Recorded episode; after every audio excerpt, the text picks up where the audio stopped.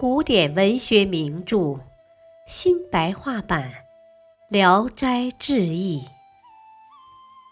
卷一第二十一篇《胡嫁女》。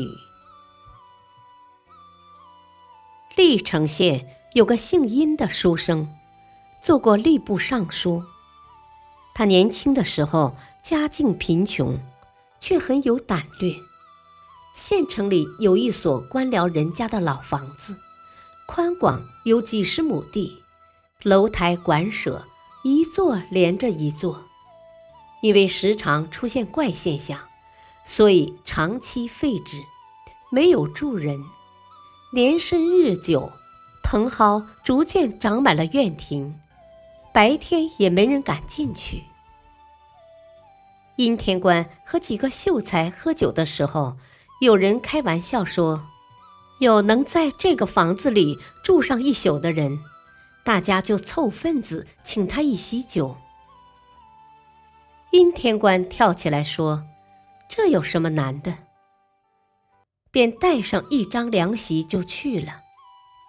大家把他送到门口，又开玩笑说：“我们暂且在此等你一会儿。”若是看见什么，马上使劲喊叫。阴天官笑笑说：“若是有鬼有狐狸，正要捉住做见证呢。”说完就进了大门。只见里面长长的沙草遮没了小径，荒艾野蒿像麻一样又高又密。当时正是阴历初八九的上弦之夜。幸有昏黄的月光，还可以分清门户。他摸索着走过好几间房子，才到达后楼。登上月台，看他光洁可爱，就停下不走了。遥望西边的月亮，正向西山落下，只剩一线光亮。他坐了好长时间，根本没有一点反常现象。暗笑外面传说的是假话，就把凉席铺在地上，枕着石头，仰望天上的牛郎织女星。一更快要结束的时候，他迷迷糊糊的要睡着了。楼下响起一阵脚步声，噼里啪啦的上了楼梯。他假装睡着了，斜着眼睛看动静。只见一个丫鬟挑着莲花灯笼，因为突然看见人，就吃惊的后退，告诉后边的人说：“有个生人在这里。”后边的人问：“谁呀？”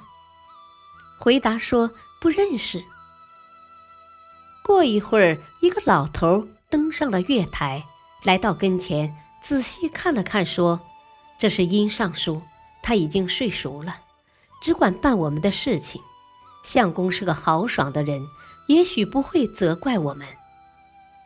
说完，就领着丫鬟进了楼，楼门也全都开了。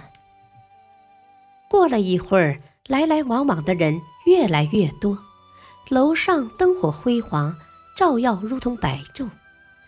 他稍微翻了一下身子，打了一个喷嚏。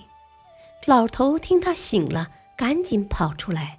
跪在地上说：“小人有个小女，今晚出嫁，不料触犯了贵人，希望不要怪罪。”阴天官爬起来，把他拉起来说：“不知你们今晚举行婚礼，我很惭愧，没有准备贺礼。”老头说：“贵人光临，能够镇除凶神恶煞，太好了。倘若赏脸，请你入席陪坐。”那就更加荣耀了。阴天官很高兴，就答应了老头的邀请。他进了楼门，往里一看，几间屋里的摆设十分华丽，还没有坐下来，就有一个妇人出来参拜，年纪大约四十多岁。老头说：“这是我的老伴儿。”阴天官向他做了个揖。不一会儿，听到一阵聒耳的鼓乐声，有人跑上楼来说：“到了。”老头迎了出去，阴天官也站起来等着。不一会儿，一簇纱灯头前引路，把新郎领了进来。新郎大约十七八岁，风度翩翩，长得很清秀。老头让他先给贵客行礼。年轻人看了一眼阴天官，阴天官好像是个宾相，就用了半主人的礼节来参拜。紧接着，丈夫和女婿互相行礼，完了便入席就坐。不一会儿，黑压压的进来许多女子，酒肉热气腾腾，玉碗金盆。在桌面上反射出耀眼的光彩。敬过几遍酒，老头招呼丫鬟把小姐请出来。丫鬟应了一声，就进了里屋。可是过了好长时间，小姐也没出来。老头就亲自站起来，撩起门帘，催促女儿快出来。不一刻，丫鬟仆妇一大群。簇拥着新娘子走了出来，衣带上的佩玉响声悦耳，身上的蓝麝芳香扑鼻。老头叫他向上参拜，他参拜完了，就坐在母亲身旁。阴天官微微瞥了一眼，只见他头上插着翠凤，耳上挂着明当，是个容貌秀丽的绝代佳人。接着，老头用金杯子敬酒。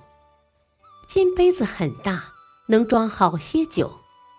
阴天官心想，这个东西可以拿回去给同学做个见证，就偷偷地放进袖筒里，假装已经喝醉酒，往茶几上一趴，显得精神不济的样子，睡着了。大伙都说相公喝醉了。阴天官待了不一会儿，听见新郎告别辞行，声乐大作，大伙纷纷攘攘的下楼去了。送走了新郎，主人回来收拾酒具，发现少了一只金杯，到处都搜查遍了，也没有找到。有人小声议论，是不是醉卧的客人给拿去了？老头急忙警告他们不要乱说。唯恐被阴天官听见。过了一会儿，屋里屋外都寂静了，他才站起来。屋里暗无灯火，只有脂粉的余香、酒肉的气味充满房内。他看东方已经发白，才不慌不忙地走出楼房，往袖筒里摸了一把，金杯还藏在里边。来到大门口。秀才们早就等在那里，都怀疑他是晚上跑回家去，一大早才进去的。他就把金杯子拿出来给他们看，大伙很惊讶，问他是从哪里得来的，他就把昨晚的情况讲了一遍。大家一想，这样贵重的东西绝不是贫穷的书生所能有的，也就相信了。后来，殷天官考中了进士，被任命到肥丘县做官。肥丘有个姓朱的，是官宦人家的后代，请他去赴宴。主人叫仆人去拿大杯子，老半天也没拿来。有个年轻的仆人用手遮着嘴巴子，和主人耳语了几句，主人的脸上马上现出一副生气的神色。过了一会儿，拿来金杯子劝酒。阴天官仔细一看，金杯的样式以及雕刻的花纹，都和狐狸的金杯毫无差别。他很疑惑，就问主人是在什么地方制造的。主人回答说：“这样的金杯，我家共有八只，是我父亲做金官的时候，请一些良工巧匠亲自监督制造的。”这是世代相传的宝物，已经珍藏很久了。因为县令大人屈驾光临，刚才叫人从竹箱里取出来，仅剩下七只，我怀疑是被家人偷去了。可是十年没起风，箱子上的尘土和从前一样，我实在不能理解。阴天官笑着说：“你的金杯已经成仙飞升了，但是世世代代珍藏的宝物不可丢失。